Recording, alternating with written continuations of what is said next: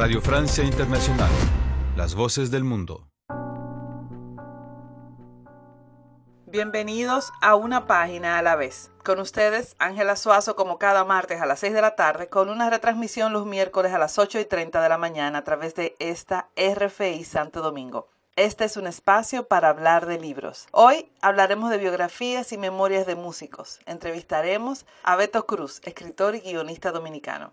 Hay una tendencia que está impactando en los estudios de grabación y es la utilización de biografías en sus biopics, cuando la realidad supera la ficción cuando nos traen la vida de grandes estrellas, especialmente cantantes y bandas musicales, en un género cinematográfico basado generalmente en libros, en biografías, que consiste en esa dramatización cinematográfica de la biografía de una persona o de un grupo de personas reales. Este es un subgénero del, cine histórico y se diferencia de los otros géneros que confluyen como en ese punto, como las películas basadas en una historia real, porque más que nada lo que esto busca, a pesar de que esté basado en, en hechos reales, es rescatar la historia detrás de una persona, el drama que lo llevó a ser quien es y a tener la fuerza que proyecta su arte.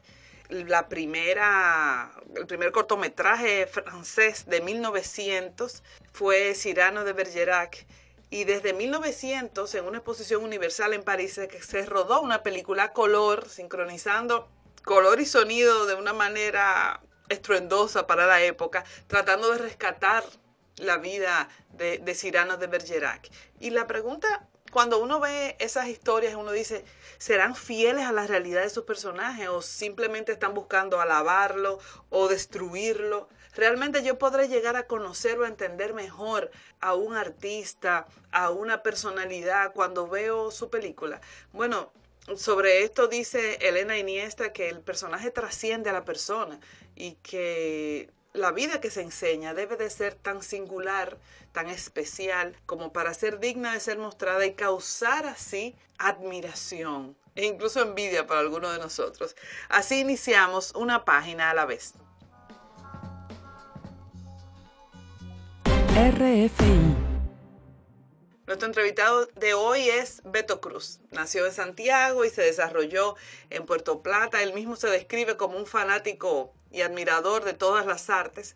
Comenzó a producir y a conducir eventos mientras ya cursaba la secundaria y ha ganado diversos concursos con canciones y obras teatrales. Ha escrito ya y publicado su primer libro y escribe y produce también para la pantalla grande. Su primer cortometraje, El Entreview, fue seleccionado para distintos festivales de cine y se encuentra actualmente trabajando en una obra cinematográfica que está en etapa de preproducción que es la vida de la exponente del merengue típico dominicano, Fefita la Grande. Y sobre eso y sobre mucho más conversaremos con él. Espero que disfruten esta conversación con Beto Cruz. Demos la bienvenida a una página a la vez al escritor Beto Cruz. ¿Cómo estás, Beto? Bien, bien, gracias papá Dios y por allá, ¿todo bien? Todo bien, gracias a Dios. Bueno. Beto, gracias por aceptar nuestra entrevista y la primera pregunta rápidamente. ¿Cuándo dijiste sí al reto de escribir? No puedo decir cuándo, o sea, eso viene desde siempre. Yo comencé a escribir, qué sé yo, cuando aprendí a escribir, yo comencé a escribir poemitas y cositas bonitas, qué sé yo, a mi mamá, a mi hermana, a la, vida, cosas así. Así que creo que, que ya como, como en base a escritor es después que comienzo a ver los otros autores. Cuando uh -huh. comienzo a leer a Neruda, a Gabriel García Márquez, etcétera, etcétera. Entonces ahí sí yo digo, bueno, pues yo también puedo ser escritor en ese nivel, vamos a decir. Uh -huh. Pero del, de, sí a la lectura desde siempre y a la escritura también. ¿Y qué es escribir para ti?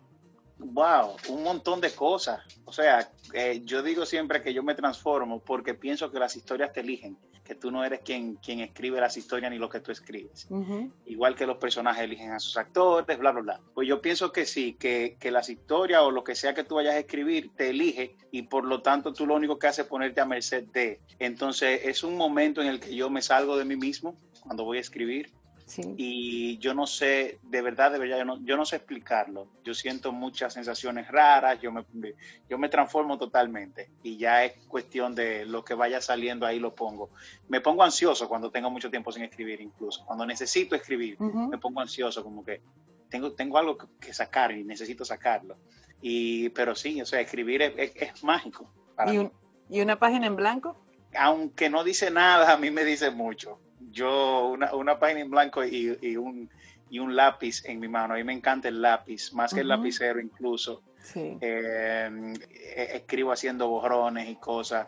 Una página en blanco para otra gente puede, puede no decir nada, pero yo veo lo que viene. O sea, cuando desde que yo comienzo a, decir quiero escribir algo así o desde que me toca una musa, ya yo como que voy viendo el formato ahí, ahí puesto. ¿De, dónde surgen las ideas para escribir?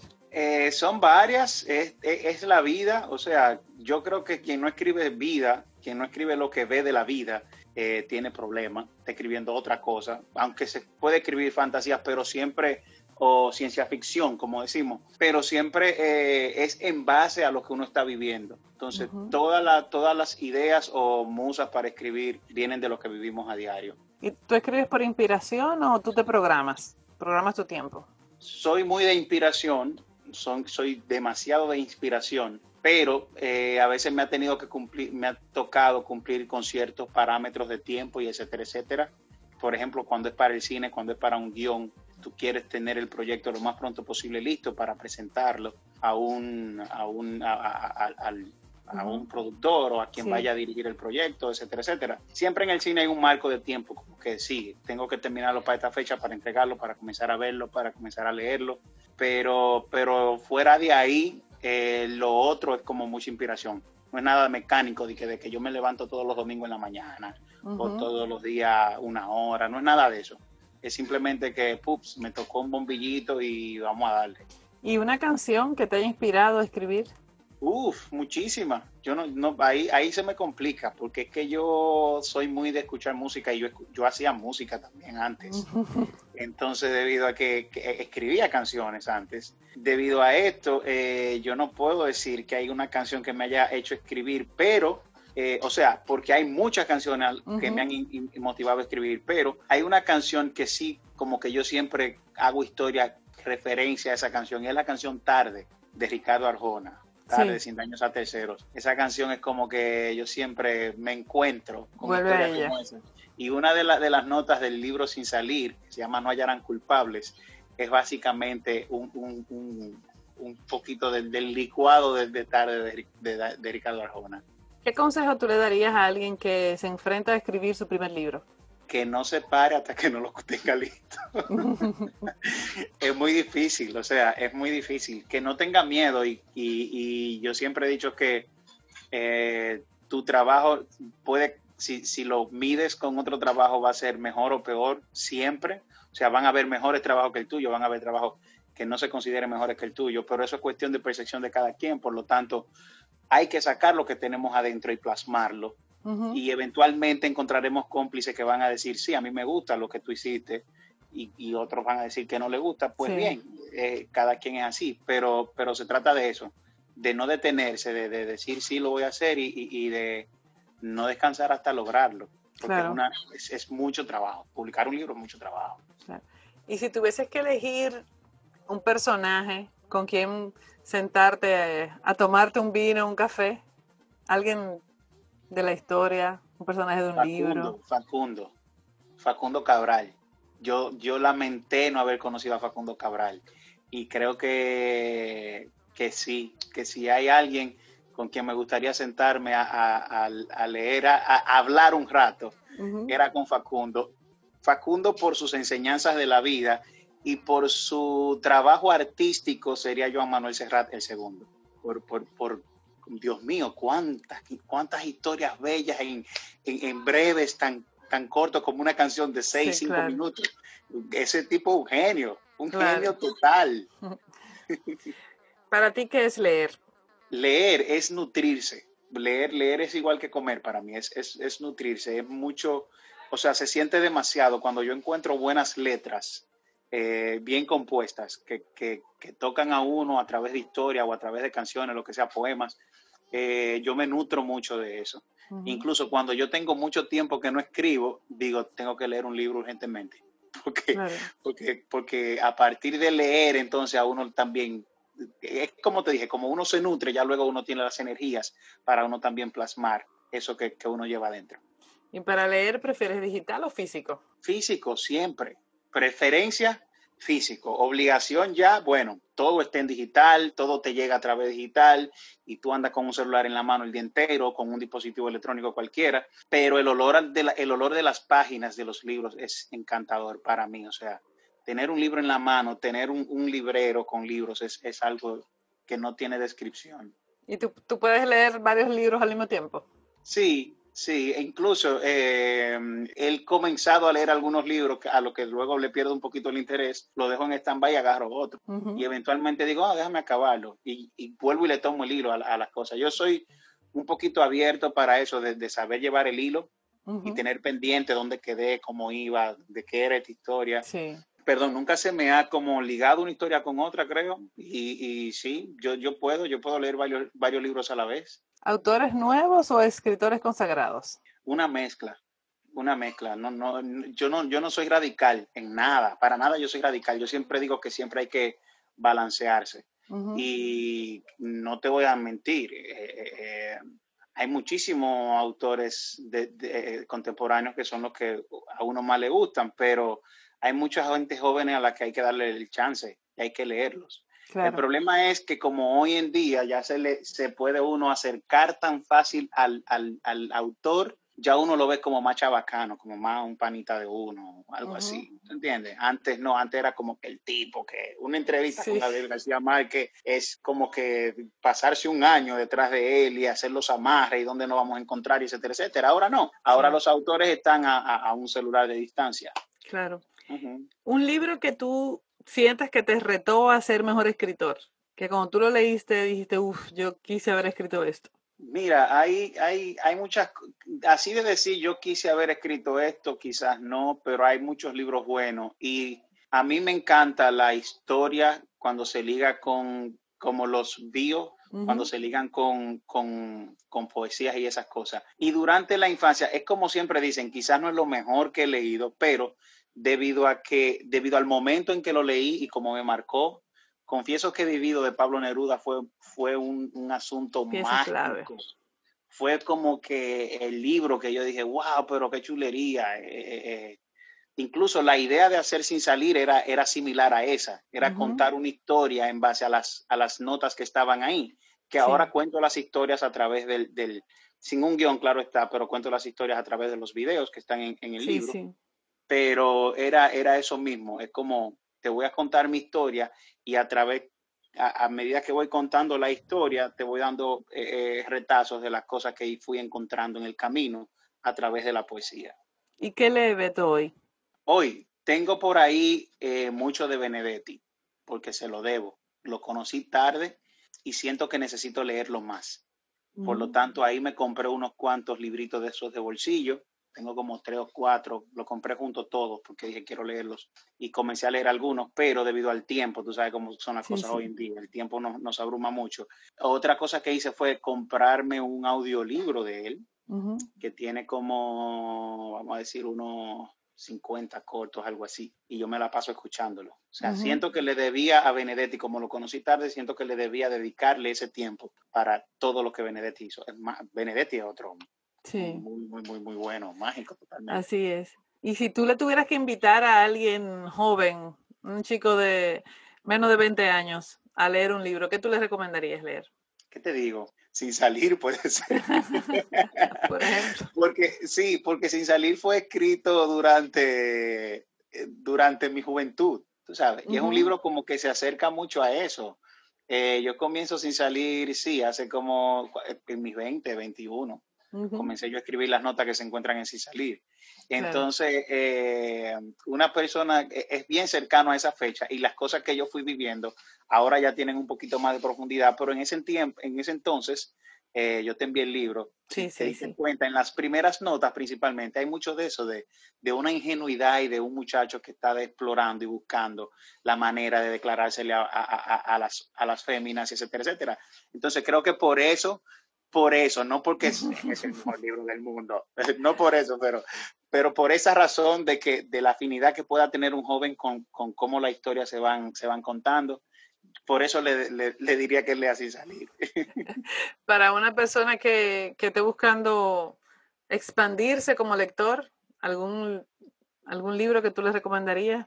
Eh, tiene que ser, tiene que ser Gabriel, tiene que ser Gabriel García Márquez, porque el Gabo es, otro, es, otro monstruo. Entonces, como te decía, esas que van, esas que van relatando un poco de historia, a mí me gustan, por lo tanto, su obra Vivir para contarla. Sí. Es chulísima. Su obra Vivir para contarla es muy chévere. Deja ver si fue en esa que leí lo de, yo creo que sí, que fue en esa, que leí varios chistes de eso que él hace, que fueron muy buenos y creo que por eso la gente se, acercaría. Para leer algo más corto, qué sé yo, eh, Memoria de mi puta triste tiene unos, unos, bueno, es, un chiste, desde que tú lees el nombre tú te das cuenta que es un chiste total, pero es muy buena literatura. Entonces, algo corto, Memoria de mi puta triste, para iniciar con el Gabo, y algo ya más amplio para, para más lectura, Vivir para contarla tiene, tiene muchas muchas cosas buenas. Porque enfrascar a una gente en leerse una historia como 100 años de soledad, que es tan compleja, ya sería un poco más como que, ok, léete otras cosas adelante y después tú te Sí, claro. y para contarla es más como así, como déjame hacerte un cuento, eh, déjame hacerte una historia. Y la gente se enfrasca más en eso que, que en sentarse a leer algo tan complejo como 100 años de soledad. Y en esa intención tuya de, de leer vidas, y formas de contarlas. ¿Estás trabajando ahora en el guion de una película? Eh, ya terminamos. Ya terminaron. y, estamos preproduciendo. Gracias a papá Dios, nada más no me tocó ser el guionista, sino que también soy parte de la producción. Creo que voy a manejar todo lo que tiene que ver con marketing de esa película y algo de producción en, dentro del, del, rodaje, postproducción, etcétera, etcétera, porque también soy muy celoso de lo que escribo y de lo que hago. Entonces, no me gustaría como que delegar totalmente eso en otra gente, sino que me gustaría tener participación y decir, oh, pero no era eso lo que yo estaba viendo cuando estaba escribiendo, yo estaba viendo esto. ¿Ves? Ustedes quizás la conocen, es, una persona de República Dominicana un tanto famosa. Un tanto. Eh, sí, un tanto famosa. Ya la conocen unas cuantas personas, a doña Fefita la Grande. Yo te iba a decir, ¿qué es contar la vida de, de Fefita la Grande? Mira, me quedo corto. O sea, el trabajo está muy bien hecho, pero no hay, no hay quien pueda hacer una película y, no quedarse corto contando lo de Fefita. Hicimos mucho, o sea, concentramos la, parte buena y además creamos un nivel de producción o, un nivel de, contar historia, un comienzo, desenlace y cómo se dan las historias, que es muy chévere y la gente lo va a apreciar mucho, le va a gustar mucho, pero es que se nos quedan muchas historias, o sea, el reto más grande fue ese, elegir cuáles, cuáles historias vamos a contar, porque eran todas buenas y son, qué sé yo, 500 historias y en la película tenemos 30, 35. Ya, me imagino, no, para nada.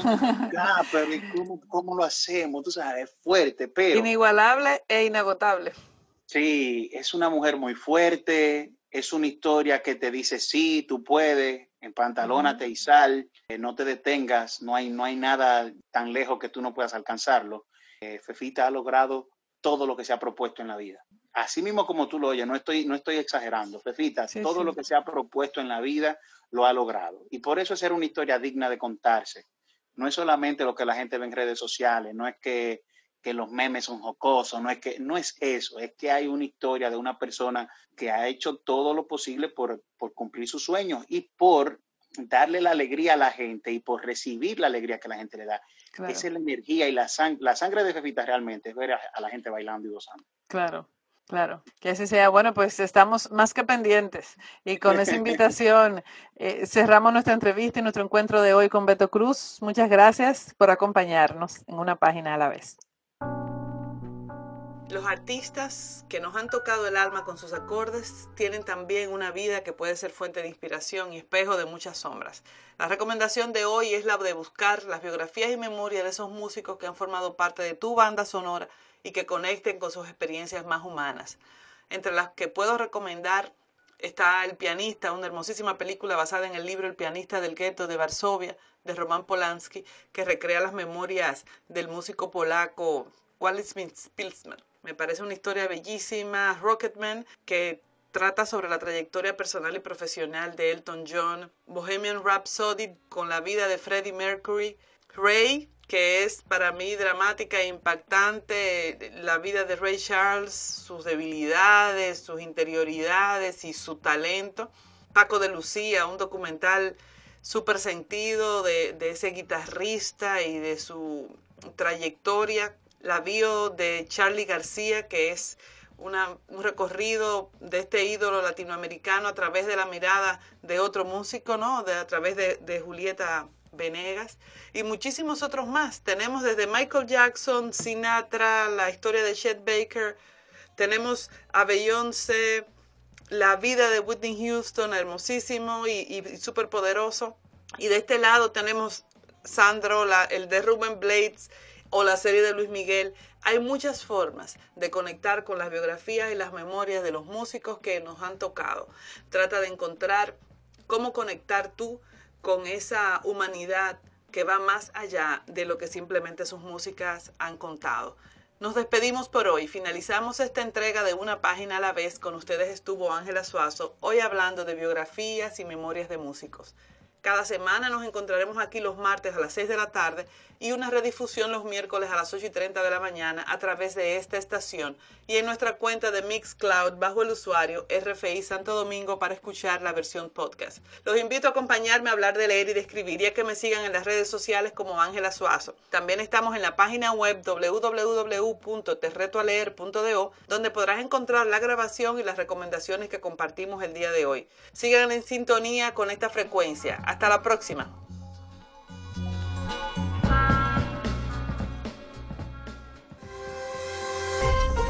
RFI à Saint-Domingue, 90.9 FM.